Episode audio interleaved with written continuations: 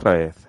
Bienvenidas y bienvenidos una vez más al podcast de Entre de Piops, el podcast donde no solo hablamos de desarrollo de aplicaciones, operaciones de sistemas informáticos y todo lo relacionado con la filosofía de Bobs. Hoy estamos Ignasi. Hola, ¿qué tal? Hola, muy buenas Ignasi. Javi. Muy buenas. Muy buenas. Y quien nos habla, David. Bueno, ya estaremos tranquilos porque no viene Edu. Ha amenazado que a lo mejor aparece más tarde. Esperemos que, tengamos una tarde tranquila, bueno, una noche tranquila, pero ya veremos. Ya sabéis, antes de meternos en turrón, como siempre, os pedimos que nos deis un me gusta en iBox, una valoración de 5 estrellas en iTunes y al corazoncito en Spotify. Podéis encontrarnos en todos estos sitios si buscáis por Entre Podcast, en nuestra web www.entredepiops.es, nuestro grupo, nuestro grupo de Telegram donde tenemos una comunidad que ya veréis que debate muy, muy bien y hoy eh, os lo vamos a enseñar otra vez. Y en Twitter por arroba entre de Piops. También queremos aprovechar para dar las gracias a nuestros Patreons que nos apoyan mes a mes y ayudan a que este podcast siga. Porque al final todo esto tiene un coste. Aguantar los, eh, los audios, pensar que llevamos, me parece ya siete años, ¿no? Si no estoy equivocado, llevamos siete años de, de podcast. Mm, pues más o menos, pero sean los años que hayan sido, han sido años de pagar a mucha gente para que venga a hablar con nosotros. Sí, sí, nos ha costado sangre, sudor y lágrimas. Pero bueno, siete años, ya casi me parece que 100 episodios entre, entre episodios, píldoras, etcétera, etcétera. Y bueno, y esto todo, todo esto al final tiene un coste que con, con el Patreon y los enlaces de afiliados, pues bueno, nos ayudáis y os queremos dar las gracias. También quiero aprovechar, ahora que hablo del Patreon, para dar las gracias a una persona que, que me hizo mucha ilusión que se, apuntará, que se apuntará a nuestro Patreon, que es Tomás Manzanares. Tomás es, eh, bueno, pero una persona genial, la verdad. Eh, tuve la suerte de trabajar con él hace unos años y seguimos en contactos por motivos laborales y por otros motivos más personales. Pero bueno, para mí Tomás es un tecnólogo de referencia y lo podéis ver en su podcast que se llama Musega la Poma. Si entendéis el catalán, os recomiendo ese podcast. Llevan, no sé si llevan 15 años, Javi, no sé cuánto tiempo llevan. Tú, tú lo, también los, lo sigues mucho. Sí, una barbaridad llevan. Una barbaridad, han ganado premios a nivel europeo. Bueno, son unos cracks. Sacan, no como nosotros, ellos sacan episodio semana a semana, no fallan, son como un reloj. Y bueno, Tomás es uno de los fundadores y uno de los pilares del podcast. Para mí, persona de referencia. Si tenéis la suerte de, de hablar catalán, os recomiendo que vayáis a su, a su podcast y bueno, acabaréis encantado. Bueno, hoy vamos a hacer un, un episodio, bueno, un episodio, no, un, un programa formato píldora y queremos tratar varios puntos. Y el primer punto que queremos tratar es que, bueno, tenemos una noticia que es que, es que tenemos copresentador nuevo. No sé cómo lo hemos logrado, no sé cómo lo hemos conseguido engañar, ¿vale? Nos ha costado mucho dinero, mucho de estos dinero que han metido los Patreons ha tenido que ir a su bolsillo. Pero bueno, hemos conseguido que David Poblador, que ha estado varias veces con nosotros aquí en el programa, eh, venga como cojos, como presentador habitual en nuestro programa. Así que David, hola y bienvenido. Hola, el soborno no ha sido tan caro. ¿eh? Básicamente, unas cervezas en el Fosdem y ya está. Unas cervezas y, la promesa de poderte meter con Edu cada vez que grabamos y ya está. Con esto ha sido suficiente. Sí, un, placer estar aquí de nuevo y a partir de ahora más regularmente, claro, y, muy agradecido. Tengo que decir que, el, que estas últimas semanas y sobre todo el tiempo cara a cara en Bélgica, en Fosdem, me ha hecho, bueno, motivarme y tengo más ganas de, hacer cosas de este tipo y muy encantado de estar aquí, o sea que, gracias. Los encantados nosotros que tenemos una persona más para poder enfrentarnos a Edu y hacer más frente común con él. Vale, la segunda noticia que os queríamos comentar, ¿vale? La primera bombazo, tenemos a David Poblado ya como nosotros como colaborador especial. Aquí tendremos que ver cómo, cómo nos diferenciamos los diferentes David, pero bueno, son problemas que ya veremos cómo los, cómo los enfrentamos en un futuro. La siguiente noticia es que, bueno, ya lo habéis notado, hemos cambiado la entradilla. Desde hace tiempo que estamos trayendo personas que, consideramos interesantes, personas que quizás no son de un ámbito tan técnico como puede ser los temas que tratamos habitualmente en nuestro, en nuestro podcast, pero bueno, que, creemos que son interesantes para, para la comunidad y sobre todo porque tienen relación con los temas que tratamos o por lo menos con todo el tema tecnológico, SRE, desarrollo de aplicaciones, etcétera, etcétera. Eh, llevábamos ya un tiempo sin grabar, llevábamos, me parece, que un par de meses, desde diciembre que grabamos el último episodio. Pero bueno, todo y que no grabemos, hemos estado trabajando, por así decirlo, en background, cerrando entrevistas, generando backlog de, entrevistas y bueno, tenemos, yo creo, personas muy, muy, muy interesantes que, van a venir en breve. estamos sacando cerrar calendarios y demás, por ejemplo, temas, de- hablaremos temas de recursos humanos, temas de management, temas de seguridad. Bueno, tocaremos, intentaremos abrir un poco más el abanico de temas, no solo centrarnos en el, en el ámbito puramente tecnológico. Y bueno, sin dejar de lado el tema tecnológico, al final es lo que nos da la vidilla. Pero bueno, que lo sepáis que este 2023 tenemos gente muy top en el mundo de, de Haití, en el mundo general, no solo de España, sino yo creo que en el, en- en el resto de países, en el mundo global. Y esperamos que, que aunque grabemos con menos asiduidad, o bueno, o intentaremos grabar una vez al mes, ya veremos lo que nos sale, pero bueno, esperamos que las, los episodios sean de calidad. Yo creo que estaremos contentos. Que sepáis que estamos ahí, ¿vale? Que alguna vez en alguna comunidad nos han dicho, ah, pensaba que ya no grababais. No, no, seguimos aquí. Quizá a veces nos cuesta más porque la vida es la vida y nos cuesta coordinarnos, pero bueno, que sepáis que como promesa este 2023 va a venir, va a venir con, cosas chulas. Llevamos tiempo trabajando en ello. Y bueno, por último, y no quiero enrollarme más, dar las gracias a la comunidad que sigue ahí. Sobre todo, yo me siento muy orgulloso de nuestro grupo de, Telegram. Tenemos, la última vez que lo he mirado hoy, 430 usuarios. Eh, pensad que, bueno, nuestro podcast, para que tengáis algo de números de referencia, lo miramos, me parece, en diciembre y estábamos alrededor de 4.000, 5.000 descargas por episodio, más o menos. Pero bueno, esta comunidad de 430 usuarios son usuarios activos que la verdad comparten, interactúan, nos ayudamos, se crean debates, se comparten enlaces de interés, también hay espacio para, para digamos, las bromas, etcétera, etcétera. Y, bueno, igual que en otras comunidades quizá hay demasiado ruido, yo creo que la nuestra, la verdad es que se autorregula muy bien y la considero una, una comunidad sana. Eh, como ejemplo de ello, hoy vamos a hacer, igual que hicimos hace unos, me parece que ahora un año exactamente, con la píldora de 18, eh, vamos a hacer lo que nos queda de, de, episodio, lo que nos queda de programa. Vamos a coger del último mes y medio aproximadamente todos los enlaces que se han compartido, bueno, no todos, sino hemos hecho un filtraje de enlaces para compartir con todos nuestros oyentes que vean, que tengan una pequeña muestra de lo que se habla dentro de la comunidad de Telegram, dentro del grupo de Telegram, y a ver si se animan a unirse. Así uniros y generamos más comunidad. Aunque no aportéis, aunque estéis ahí escuchando. La verdad es que yo aporto muy poquito. Y eso que es nuestra comunidad. Por ejemplo, Edu aporta mucho, ¿no? Al final los perfiles dan, igual, pero estás ahí, te enteras. La verdad es que la gente comparte noticias, novedades, opiniones.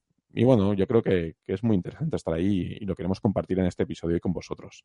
Para ver si os animáis y dais el paso. Ya os digo, en Telegram buscáis arroba entre deviops y ahí estamos, o sea, no hay más. Entráis en la comunidad, pasáis el pequeño, el pequeño robot este que tenemos que hace una operación matemática, que, que Inés y yo a veces tenemos dudas si, si nos entran bots o que nos entra porque la gente entra, no dice nada, decís hola y ignoráis a Edu. Ponéis en, en mute a Edu y ya está, y a disfrutar de la comunidad.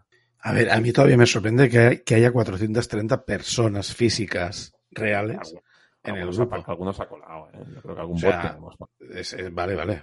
Pero yo, aún y así, o sea, cuenta que sea un, un 1%. Es un montón de gente. Está claro que, está claro que la conversación que hay en el grupo es interesante para toda esa gente.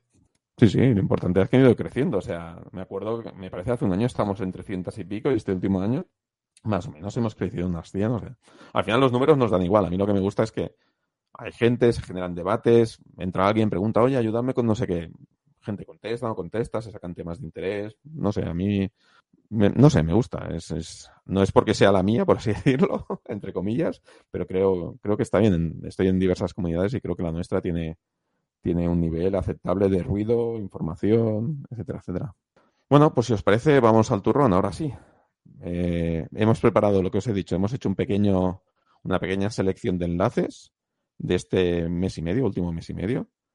Eh, si entráis, pues bueno, tendréis el histórico de todos los enlaces, de todo lo que se comparte. Y bueno, y a ver qué os parece. Venga, vamos a ello. Eh, David, Javi, eh, intervenir cuando queráis. ¿Vale? Yo voy tirando y, y, me paráis. Venga, el primero. Empiezo del más nuevo al más antiguo, ¿vale? Esto lo estamos grabando el día 21 de febrero. Yo lo preparé el día 20, empecé a filtrar. Con lo cual esto es del 20 de febrero hasta, hasta principios de enero. ¿Vale? Hasta el 4 me parece. Luego ya, ya no tiré más para atrás. ¿Vale? En un mes y medio veréis lo que tenemos más o menos. Bueno, el primero, como no, es de Edu, de nuestro amigo Edu.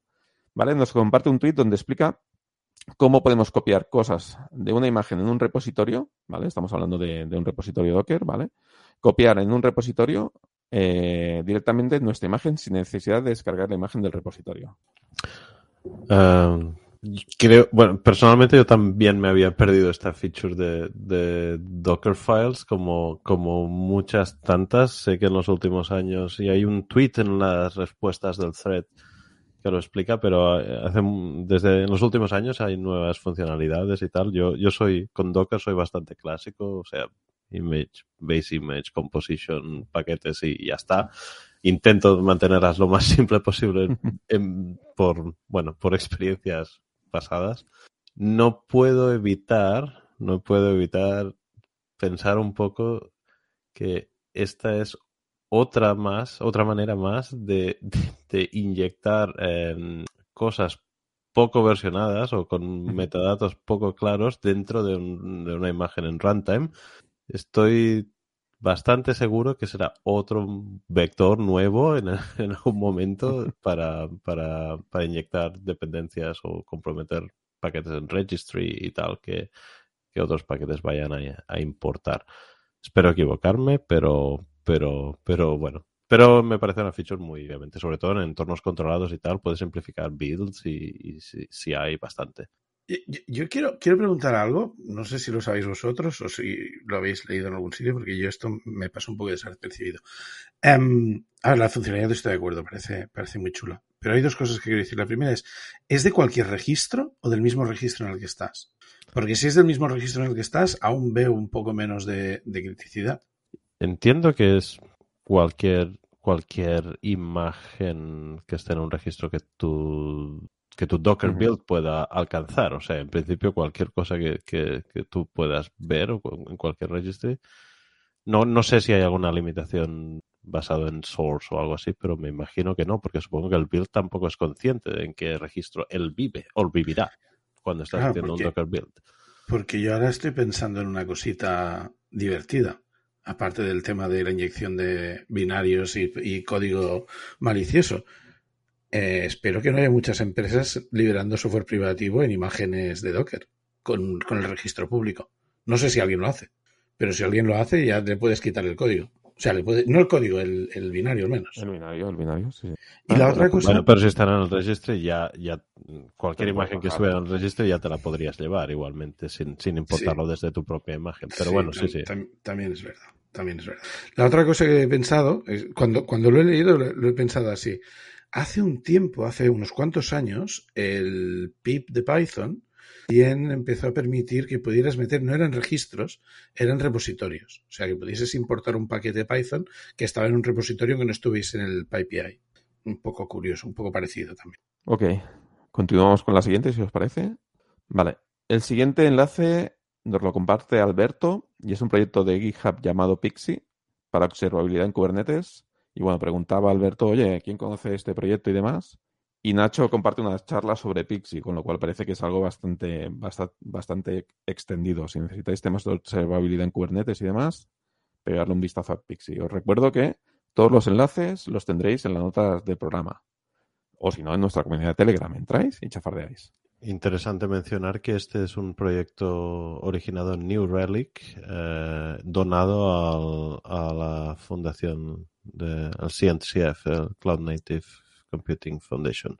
Uh -huh. um, esto quiere decir que, que, en principio este proyecto puede tener un buen futuro, tener una buena sponsorización detrás y tal. Veremos cómo evoluciona.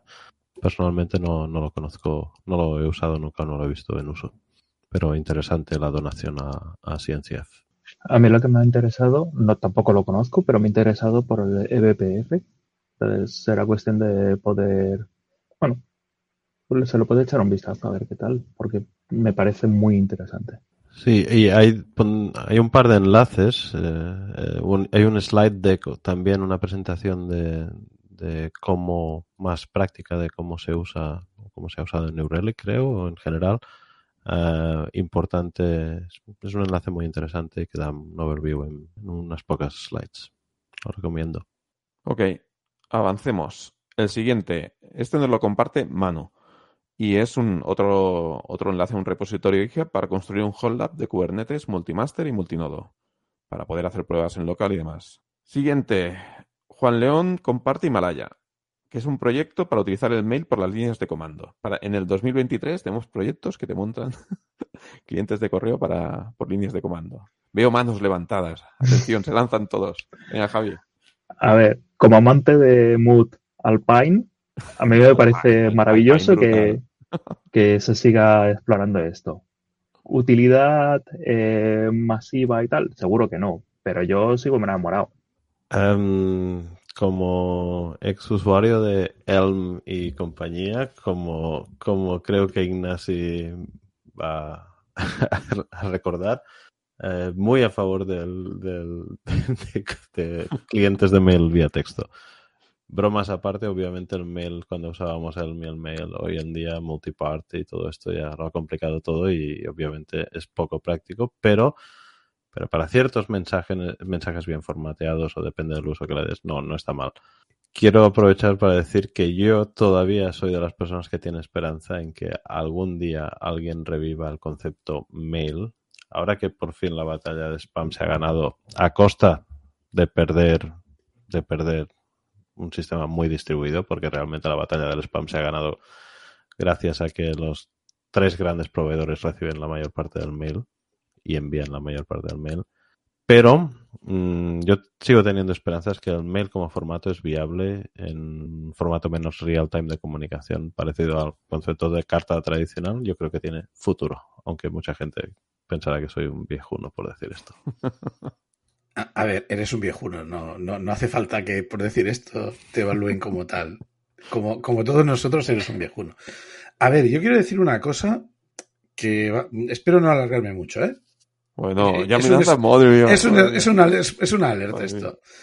Eh, creo que un proyecto como este está muy bien, porque yo creo que hay gente que, que como decía David, pues, como decía Jare, eh, echamos de menos herramientas CLI para cosas que hoy en día ya no se hacen con eso. Em, aunque haya ciertas limitaciones o complejidades, pero, perdón, me he muteado porque me est- estaba apretando botones y he apretado Te estamos muteando nosotros, te hemos muteado nosotros. Vale, vale. Es que ahora que soy manager, esto de las teclas se me, me- me- se me complica mucho. Dios. Hemos traído al David de refuerzo, porque estamos acabados nosotros, ¿eh? Sí, sí, estamos en las últimas. Lo que quiero decir es, es una cosa que yo pienso es, y creo que había una herramienta o había algún sistema en el que se hacían pull requests por correo. Y el, era un sistema automatizado, o me suena algo así. Y si no, estaría muy bien que existiera algo así. O sea, un sistema que leyera tu, tu mailbox y con los mails, que son cosas automáticas, te permitiera programar tareas. No sé, es un- una idea muy loca. Ahora ahí lo dejo.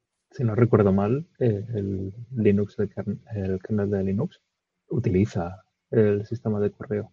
Entonces, eh, tú tienes, o sea, tienes que enviar los mensajes bien formatados en un estilo. No recuerdo cómo se llamaba la herramienta, pero utiliza el correo para, para los patches. Co- Correcto. Y justamente hay una polémica muy grande en este tema desde hace unas semanas porque la gente que está haciendo todo el tema de Asahi Linux para correr Linux en, en los Mac eh, M1 y M2 se han quejado vehementemente que estamos en 2023 y ya está bien de atachar patches de todos los patches de kernel de Linux en, en- en un formato muy antediluviano. Aparte de ser text only, hay unas reglas muy estrictas para, para contribuir y creo que creo que bueno, el solo texto no es el problema, las reglas detrás de eso, pero creo que va a ser difícil cambiarlo. Perdón si te he cortado, Javi. Do- do- dos puntos más que acabo de mirar, eran las teclas que estaba apretando mientras hablaba. Eh, el proyecto tiene dos años y el primer commit, yo no quiero decir nada, pero el primer commit es del día 24 de diciembre a las 12.55 am. Ahí lo dejo. Madre mía, este remember de los viejunos. Sabía yo que, que cuando lo ponía, digo, ya verás, empezarán aquí con el Alpine, empezarán aquí con, con sus historietas de abuelo cebolleta, de cuando el, correo era correo. No me he equivocado, ¿no? Venga, avancemos. Eh, Edu, otra vez Edu, nos comparte un repositorio para GitLab con herramientas, o sea, con Turing para Kafka y, y Confluent. No sé si de aquí queréis comentar algo o avanzamos. Avanzamos. El que calla otorga. Venga, Jordi Varela, un, clásico del canal, nos comparte el podcast de Data Exchange sobre leyes y normativas que se están preparando en la Unión Europea para la regulación de la IA. Yo me lo he mirado por encima, hay un pequeño resumen también en el, en el enlace que os dejamos. lo tengo pendiente de escuchar, pero bueno, me parece un tema bastante interesante y más con toda la explosión que está, que está viendo ahora con todo el tema de inteligencia artificial y demás. O sea, Aquí se va a liar parda, ¿no? Porque al final esto, yo creo que esto va a pasar como con las leyes de, de esto, de, la, de privacidad y las leyes de la propiedad intelectual. Al final acabaremos con lo mismo. Ellos van a decir lo que van a hacer, van a poner el dinero donde hace falta para poder hacer lo que quieren hacer. Eso creo. Um, yo creo que, bueno, nos viene una encima importante personalmente o ideológicamente creo que es necesario un poco de, regulación en, en, este sector. Vi un vídeo, no he escuchado el podcast, o sea, estoy hablando así un poco en estilo cuñado, uh, pero uh, vi un vídeo hace unos días de un youtuber británico, se llama Tom Scott, que habla de todo, pero a veces habla de tecnología que se llamaba algo así como I tried using AI and it scared me. O sea que estoy asustado después de, de, ver lo que he visto. Hace unas cuantas analogías. Por cierto, habla de correo electrónico. Olvidemos, eh, volviendo al tema anterior. Pero, pero hace unas cuantas analogías de, de qué pasó, por ejemplo, en la industria de la música cuando apareció Napster y toda la regulación y las, el estrés que esto creó en la industria de la música. Yo creo que lo que estamos viendo eh, va a ser va a ser un va a ser una cosa va a ser una cosa parecida a, y va a tener que haber mucha re regulación. Y en este sentido, una de las cosas que yo creo que va a ocurrir mucho es que todo este campo nuevo que se está abriendo de explainable AI, o sea, básicamente entender o, o poder razonar sobre por qué ciertos contenidos se presentan como recomendaciones o como su sugerencias o lo que sea basados en AI, el explainability va a ser súper importante en la legislación. No tenemos ni idea de, de a dónde va esto, pero, uh -huh. pero yo creo que va a ser un campo a, que lo va a cambiar todo, sinceramente. No solo el AI, sino todo lo que va a haber a, a alrededor de esto. Uh, y os compartiremos el enlace del vídeo de YouTube que, que, he mencionado también. Ok, Javi. Eh, no puedo decir de dónde lo he leído, porque lo he leído hace una semana o así, pero no recuerdo exactamente dónde eh, que de, la, me pareció una explicación maravillosa. China está creando el hardware, eh, Estados Unidos está creando el software y la Unión Europea está creando las leyes. Todo referido sobre la, la IA en este caso, pero es que no se escapa de otros modelos anteriores.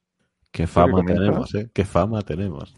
Lo que comentas no lo ponen en el, en el, en el podcast. Es que yo también lo he leído. No sé si era precisamente aquí en este en el enlace que decimos o en otro sitio, pero yo, yo eso también lo había leído, no sé dónde. Pero exactamente la misma frase no, que has dicho. O sea, me sabe mal porque no recuerdo dónde lo leí. No, yo tampoco. Es me, eh, me, parece maravilloso. Sí, sí, me pareció una, me pareció también una frase maravillosa y muy acertada en este sentido. Bueno, yo creo que todo el tema de inteligencia artificial y demás nos daría para un debate, para un episodio de debate, para, para compartir y demás, pero bueno. Bueno, de hecho en el grupo de Telegram solo he puesto esta referencia y otra, que es la siguiente, que David nos comparte un artículo sobre la tecnología que hay detrás de ChatGPT. ChatGPT fue uno de los grandes players o uno de los grandes disruptores el año pasado que, que todo el mundo le dio un vuelco a la cabeza cuando, cuando lo empezamos a probar, ¿no? Yo incluido. Hemos estado jugando, de hecho, lo he introducido ya como herramienta de trabajo diaria y me estoy planteando muy seriamente pagar los 20 dólares al mes o una cosa o 17 euros que vale, no sé cuánto vale, para tener el Pro y que me funcione siempre, porque la verdad a mí me está, me está acelerando mi trabajo, me simplifica mucho la vida. Pero bueno, es un, el enlace que nos comparte David es, es un pequeño overview muy general, si no sabéis qué es ChatGPT, un poco cómo funciona por detrás, etcétera, etcétera. Y ya os digo, ¿eh? en el grupo de Telegram hemos tenido bastante debate, bastante movimiento y he cogido estos dos enlaces porque me han parecido bastante relevantes en todo lo que hace referencia a la IA. Aquí os tiro el guante a los demás a ver si nos animamos y grabamos un episodio en plan debate o en plan intercambio de opiniones sobre todo el tema de la IA, el futuro de la IA, cómo impactará en el mundo tecnológico, etcétera, etcétera. Venga, Ignasi. Yo, yo tengo una propuesta. ¿Por qué no le pedimos que nos haga un guion? Bueno, le hemos un... pedido una... Le hemos, le hemos pedido que lo compartí con vosotros, que nos hiciera una entradilla nueva y ole, ¿eh? La entradilla. Sí, Venga, sí, para, el próximo, para, para, el próximo episodio la pondremos. Ya la, siguiente, ya la siguiente es decirle, mira, este es el, nuestro canal de Telegram. ¿Por qué no nos propones temas para hablar? Bueno, está entrenado hasta datos de 2021. O a, pero bueno. o a quién entrevistar. o, o, cómo reemplazar, o cómo reemplazar a Edu. no, como se nos haga una IA troll, estamos fastidiados, ¿eh? Como se nos haga una IA troll. Javi. Yo ya le he hecho esa prueba de hazme un guion de podcast, no para, para este podcast, pero para otro. Y realmente los resultados fueron entre divertidos y nefastos. Entonces yo creo que necesita más tiempo para, para aprender. Espera, espera, espera. Es que me he quedado en lo primero. ¿Que, colaboras en otro podcast? No, no ¡Disidente! Disculpa, echarlo de aquí. ¿Dónde está Edu cuando se le necesita? Venga, eh, lo dicho, a ver si nos animamos y yo creo que, que nos da, nos da para, para episodio ¿eh? todo el tema este de debate y intercambio de opiniones. Venga, avanzamos, eh, cambiamos de tema, dejámoslo ahí atrás Jordi Varela, otra vez, nos comparte un artículo de, Microsoft que explica cómo migrar máquinas virtuales de AWS a Microsoft. Por si alguien quiere, quiere salirse de AWS, ¿vale? Llevarse sus EC2 a Microsoft, pues ala. Que mira, vaya, vaya, a consultar el artículo en las notas del programa y ahí, ahí se lo explica. ¿Qué más? Roger Scudé nos comparte el repo de PreCloud, una herramienta para pasar checks a tu infraestructura como código. Aquí también lanzo mi cuña publicitaria. Estuvimos grabando un episodio de Policy as Code, que también se basa en la misma, en la misma filosofía. Al final tienes una infraestructura como código y le puedes pasar, le puedes pasar checks, le puedes poner políticas de cumplimiento, etcétera, etcétera, etcétera. ¿Qué más? Bueno, luego también, no he puesto ningún enlace, pero bueno, el, el FOSDEM de 2023 eh, también fue tema de, de, comentarios, más que nada porque, como sabéis, los componentes de este, de este podcast somos unos frikis del FOSDEM y, y, bueno, y este año volví a ser presencial y hubo bastante hype. Entonces, en, bueno. En, en las notas del, del, episodio tendréis la, el link a la página web de la FOSDEM, que no es difícil de encontrar. Ahí podéis buscar todas las dev rooms. No todas las charlas, he visto que no todas las charlas tienen todavía vídeos. Supongo que todavía están procesando, o habrá algunas que quizás no tengan. Pero, Pero, la gran mayoría sí, ¿no? Sí, yo creo que la gran mayoría ya sí. Hay un porcentaje alto, ¿eh? En, al menos en algunos dev rooms era casi total, o sea que algo, algo de, poco debe faltar. Pero sí. Bueno, pues os aconsejo que entréis. Me parece que también pueden entrar a los FOSDEM antiguos de otros años, también a consultar charlas, siguen colgadas. Yo la verdad es que el FOSDEM a mí me sirve mucho como, yo lo utilizo mucho como termómetro para ver las, por lo menos yo soy quizás de los de vosotros el más novatillo, ¿no? Solo hace 10 años que voy al FOSDEM. Pero bueno, yo lo utilizo como... Hacen por aquí como... Novatillo, dice. Novatillo. Pero bueno, yo lo utilizo como para ver las tendencias. Las cosas que ya se empiezan a hablar mucho en el FOSDEM, pues enseguida ves que, fuera del FOSDEM, que quizás es un foro muy, muy centrado en el mundo general, pues ya empiezan luego a coger fuerza y, es lo que te marca, lo que veo en el FOSDEM es luego la tendencia que, sigue que sigue el mundo tecnológico, por lo menos yo lo utilizo para, para eso y la verdad es que no, no me falla. ¿Vosotros qué tal la experiencia de volver al FOSDEM en presencial? Bueno, muy, muy constatar que, que, no se ha perdido la, la esencia de la, de la, conferencia, lo cual es, está bien después de estos años uh, difíciles. Y tengo que decir que, que veo un grupo evolucionar, uh, más um, gente de más backgrounds diferentes, gente de muchas edades diferentes, incluso ponentes de 18 años explicando cosas que llevan haciendo desde hace tres o cuatro años. O sea, muy, muy interesante en este aspecto. Cabía la posibilidad de que se quedara un poco anclado en el pasado, sobre todo después de algunos eventos así un poco desafortunados en algunas ediciones en persona eh, antes del 2020. Creo que, creo que va en la buena dirección para continuar renovándose y, viendo cosas nuevas. Personalmente pasé bastante tiempo en el, en el room de, dedicado a Open Transportation y Railways. Me gustan mucho los trenes. Y, y hay unas cuantas charlas que, que me gustaría recomendar de, eso. Ya, ya, pondremos el enlace a, a los Dev Rooms, como ha dicho, como ha dicho David Acacio. Y ya está. Y también la última cosa, constatar que no se puede ir de sala a sala con Ignasi por, uh, por Fosdem sin que se encuentre a 15 personas de camino cada vez. O sea que si, si vais al Fosdem y veis a Ignasi y queréis ir a una, a una sala, pues, pues no, no le sigáis. No le sigáis porque vais, va a haber interrupciones. Doy fe, doy fe. ¿eh? Hacíamos apuestas de a ver cuánta gente se encontraba, ¿vale? En el camino de sala a sala. Era brutal. Era brutal. No, no, no, espera, espera. La apuesta fue cuánto tiempo tardaba en encontrarme con alguien más. Bueno, sí. Sí, sí. Y- y No, tú- y- y fue menor de 10 minutos, ¿eh? No, no, no, tú dijiste 15 minutos y fueron 15 minutos justo desapareció otra persona. Pero, Pero que al estamos margen- hablando, ¿cuántas personas hay? ¿3.000, 4.000? No lo sé, eso más, es una, más. es una de las cosas. El, el- el último año que se contabilizaron fueron 8.000. Este año no se han contabilizado. Pero mm, a mí me gustaría saber si. Porque yo tenía un poco la sensación de que había mucha gente, pero yo, yo hice un conteo de la gente que me encontré y no estaban todos.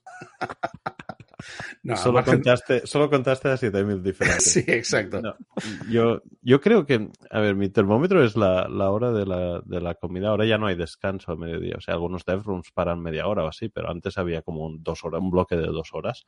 Ahora esto no se lo podrían ni permitir porque, porque es que no hay suficientes sitios para alimentar a la gente y tienen que um, como mm, dispersarlo en más, en más horas. Ah, y yo creo que estaba todo muy lleno. Um, Bueno, no sé. Creo que, creo que había mucha gente este año. No sé ca- cuantificarlo. No, yo, yo cuantificarlo no lo puedo cuantificar. Que había mucha gente, pues, lo seguro. O sea, estoy seguro de que había mucha gente. No había mil ni dos mil. Había. Si, era, si, el último, si en 2020 o en 2019 fueron 2000, eh, 8.000, este año a lo mejor hubo. Podrían haber sido 9.000 o 7.000. Pero por ahí rondaría también. Em, a ver, yo hay una cosa que el otro día estaba pensando, recordando los, primeros años de juventud, que, que echo de menos, que es echo de menos. Entiendo que no lo hagan porque quizás ya no es el, tema y porque hay muchas salas que ya no son como eran antes. Pero antes yo creo que a lo mejor ibas a la sala de MySQL, que entonces era un proyecto libre y, tal, y a lo mejor te los podías encontrar haciendo un sprint de programación. O sea, estaban programando, habían estado hablando sobre qué hacer, hacían un sprint y luego había algunas charlas. Esos sprints yo juraría que ya no los hace nadie en la FOSDEM. Pero claro, es que a ver dónde los metes también. Diría que aún existen salas para esto, ¿eh? Porque en Mm. el edificio H había unos cartelitos de, de eh, Hacker Room. Hmm. Y estas Sí, sí. diría que tú podías reservar eh, horas para que la gente fuese a realizar trabajos especiales. No sé si era. Antiguamente se habían reservado horas. Ahora no sé si eres que entras libremente o no lo sé, no tengo ni idea. Vale, vale. Entonces me callo. Si es así, me callo. Yo también una cosa que, que me autocritico, que es que en el FOSDEM encontramos gente, o yo encontré gente que hacía cuatro o cinco años que no veía, desde por temas de pandemia y demás, y es gente que además eh, son de aquí, son de Barcelona, de donde somos. Entonces, claro, utilizamos también el FOSDEM como punto de control o como punto de encuentro de toda esta gente y de toda esta comunidad, que a lo mejor hablas con ellos online y demás, pero además te encuentras allí. Yo creo que, que en nuestro grupo nos juntamos perfectamente 40 personas al final. Luego, luego dices de mí, ¿eh? Pero ves cómo tú también te encuentras gente. Ah, sí, pero- ¿Eh? Ah, yo- yo no, podía no, estar- no, no, ya está, ya está. Yo podía estar perfectamente dos horas sin ver a nadie. Tú máximo estuviste 15 minutos, ¿eh? Te lo recuerdo. 15 minutos de reloj controlados. Es horroroso, ¿eh? No vayáis con Ignasi nunca de conferencias, por Dios. Venga, avancemos. Eh, que Javi me dice que, vamos tarde. vale, este debate eh, siempre aparece en, Telegram, siempre viene alguna persona que quiere adentrarse en el mundo del SRE, de DevOps, cómo evolucionar dentro del DevOps, qué paz o qué camino de formación seguir. Incluso nosotros hicimos un episodio al respecto. Y en este caso, bueno, Diego Muñoz nos comparte un par de artículos sobre el tema, que, bueno, son Learning Packs y, y luego también, pues, eh, diferente material para desde, desde de- ¿cómo es esto? Es que lo estoy leyendo en inglés, desde novato total, ¿no? A, a nivel avanzado. Entonces, bueno, os dejaremos ahí las notas también en el programa con, para que podáis chafardear y demás. Dos, dos cosas, perdón, perdón, dos cosas. Primera, ¿no habíamos hablado ya del roadmap de DevOps en algún Sí, episodio? sí, es lo que he dicho. Vale, sí, sí, hicimos un episodio, por eso. Que, Ah, y, vale, sale recurren- y sale recurrentemente también, ¿eh? O sea, no es la primera vez que se comparte, pero bueno, me pareció interesante y por eso lo hemos puesto aquí. Y luego, no me he leído el artículo, quizás está bien justificado, pero a mí los artículos que dicen From Complete Beginner to Advanced Level siempre me rascan un poco. ¿Sabes? Ya el titular ya es como, uy, a ver, ¿qué quieres decir con esto? Hay que, hay que leerlo, ¿eh? No, no digo que sea un mal artículo, solo que a veces estos titulares ya me echan para atrás. Bueno, son clickbaits al final para que entres y demás. Sobre todo en este dominio donde llegar a cierto nivel Mm. incluye darse algunas hostias en real life que no se pueden normalmente enseñar, pero, pero bueno. O sea, te, te enseñan no olvidarte, no olvidarte el word, ¿no? El delete. por ejemplo. Estaba pensando en eso. Venga, Roger Escudé, Escudé, perdón, otra vez nos comparte un proyecto sobre inteligencia artificial, eh, que es un generador de infraestructura a través de inteligencia artificial, lo que nos dejará a todos sin trabajo, vamos, en un futuro. Ya lo sacaremos en el, en el episodio este de debate sobre, sobre el futuro de la inteligencia artificial. Yo no lo he probado, pero el screencast que tienen es bastante interesante y da un poco de, da un poco de miedo, pero, pero también es un, quizás es eh, un buen reminder que nuestras, las interfaces de los cloud providers, por ejemplo, tendrían que ser un poco más, más fáciles de usar. El hecho de que necesitemos algo así, digo yo, ¿eh? Bueno, yo lo dije en el grupo y lo digo ahora aquí, o sea, el futuro lo tengo yo, porque yo haré un PowerPoint ¿vale? Que soy el único que sabe hacerlos y me los transformaré en infraestructura. O sea, estáis muertos. Ahí lo dejo, ¿eh? Bueno, y yo, yo transformo la infraestructura en PowerPoint. Que... y luego, hostia, ojalá lo tuviera. ¿Qué, ¿Cuánto tiempo me ahorraba? Y luego le pides al chat GPT que te haga el PowerPoint y ala, ya lo tienes todo, todo para pa echarte a la siesta. De hecho, juraría que compartí un enlace a una IA que generaba PowerPoints también en el grupo. Están ahí, ya, bueno, nos estamos viendo hilado, ¿eh? ¿eh? Esto, esto da para episodio otra vez. Venga, va, va avancemos, que, que, se nos hace tarde. Venga, Sergio nos comparte que haya un proyecto que ofrece una, eh, una interfaz gráfica para módulos e infraestructura de Terraform. Esto no sé si lo habéis probado alguno. No lo he probado, pero me parece darle la vuelta a todo. Es decir, pasar de la consola de, por ejemplo, a AWS, pasar a infraestructura como código y después volver otra vez a tener una página web que te muestra la infraestructura como código que has utilizado para no tener que utilizar la consola de AWS. Me parece todo muy raro. Bueno, todo en la vida y en la historia va en ciclos que van y vuelven, ¿no? No sé, cosas como las sombreras, no sé. Sí, el eterno de retorno. Pero, no, a ver, entiendo que es o, o sea, un visualizador, me parece eh, guay por lo que he visto del, de los de la inserción de parámetros, pero me parece que es eso, es un poco, bueno, puede que sirva para simplificar, no lo sé, no lo, he, no lo he tratado. Venga, pues avancemos. ¿Qué más? Manu nos comparte un enlace a OPA, el Open Policy Engine. OPA ya lo sacamos en el episodio precisamente que hablábamos de política como código, ya hablamos de OPA. Eh, es un proyecto también que está en la Cloud Native Foundation. Eh, y me parece que las últimas versiones de Kubernetes lo tienen, lo implementan también dentro de la Mission Control de Kubernetes, tiene implementado OPA como lenguaje de reglas. Es un proyecto bastante, bastante cañero. Igualmente, toda la gente que lo utiliza llora, porque la sintaxis de OPA, digamos que no es simple ¿eh? de utilizar. Así que bueno, lo compartimos en las notas del programa por si queréis echarle un vistazo. ¿Qué más? Es una abstracción seguramente necesaria, pero supongo que requiere todavía más, más evolución, más ciclos. Yo creo que no es el endgame. Pero, pero sí, es un, hay mucho, hay muchas necesidades en ese sentido para evitar duplicar lenguajes, policies y todo esto. O sea que, que parece una muy buena idea. Javi. Si no recuerdo mal, OPA utilizaba Rego como Correcto. compilador, y, pero tienes otros proyectos como Kyberno que utilizaban YAML, si no recuerdo mal. Eh, estoy hablando de memoria, ¿eh? O sea, pero el, tema es que al final termina todo siendo YAML. Aquí lo dicho, hablamos en el episodio que hablamos de política como, como código. Eh, y bueno, ya hablamos de OPA, hablamos también de Rego. Echarle un vistazo lo dejaremos en notas del programa y aparte también el enlace que nos comparte Manu a la web de Open Policy. Siguiente, Dani nos comparte un enlace a un artículo que explica cómo ejecutar Docker en Apple Silicon Max. Aquí cuando salieron los, los Silicon, muchos eh, sysadmins lloraban porque no podían ejecutar Docker, pues bueno, con esto ya lo tienen, lo tienen resuelto. ¿Qué más? Juan León nos comparte un enlace a los libros de Google SRE. Ya los hemos comentado muchas veces, no es la primera vez que sale, pero bueno, eh, volvemos a compartir los enlaces eh, a la página de Google para descargarse gratuitamente los libros en formato digital y poderlos leer. Me gustaría añadir una cuarta recomendación que la enlazaremos desde, desde, el, desde, el, post.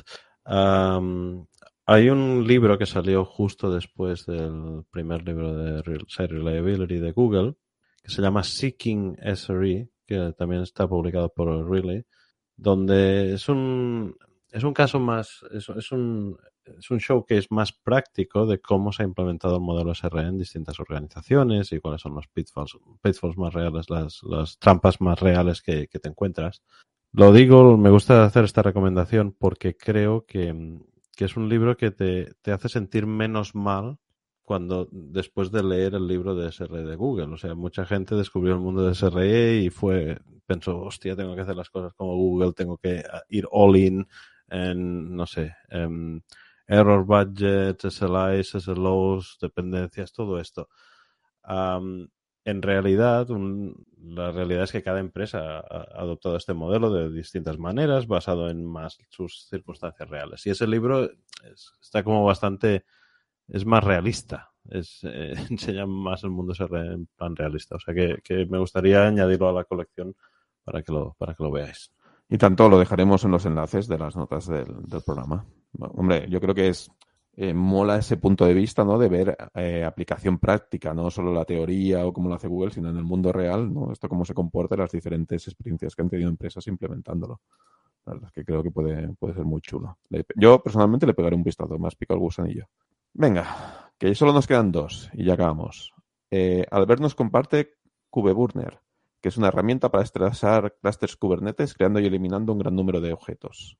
Y por último ya, Manu nos comparte endofline, sí, endofline.date, bueno, punto .date, una web con un recopilatorio de ciclos de vida de diversos software y distribuciones Linux. Cuando tenemos la duda de esto, ¿cuándo sale de soporte? Tal, pues mira, ahí lo tienes todo junto y demás. Y la verdad es que esta ha sido la recopilación del último mes y medio aproximadamente.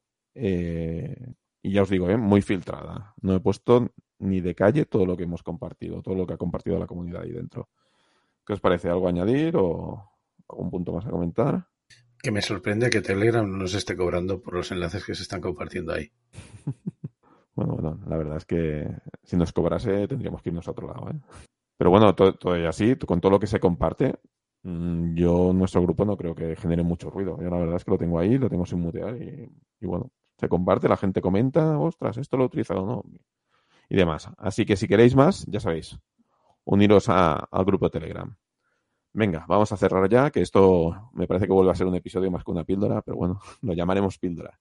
Venga, si os gusta nuestro trabajo, corred la voz, valorad con 5 estrellas en iTunes, me gusta en iBox y corazoncito en Spotify. Ya sabéis, busca, buscadnos en todos estos sitios por EntredePiops, en nuestra web www.entredepiops.es, en Telegram y en la cuenta de Twitter por arroba entredepiops y por favor, dadnos feedback que casi nadie nos da feedback y, y, nos gusta que la gente nos diga, oye, me ha gustado, oye, hablar de esto, etcétera, etcétera. Recordad que si os animáis a ayudarnos, tenemos la cuenta de Patreon, igual que ha hecho Tomás. Una donación de un eurito al mes nos ayuda mucho. Y nuestro link de afiliados de Amazon. Que un pequeño porcentaje de tus compras de Amazon va para nosotros sin que veáis ningún incremento en el precio. Y venga, llegados a este momento, no me enrollo más. Nos despedimos, David. Hasta la próxima. Jare. Hasta luego. Nach. Nos vemos pronto, aunque no sea en la FOSDEM. Y quien nos habla, el otro David. Venga, hasta luego. Adiós. Through the centuries, the endless string of memories. Through the progress and the waste. Still the rivers flow, the sun will blow, the seeds will grow, the wind will come and blow it all away. Are just a memory place.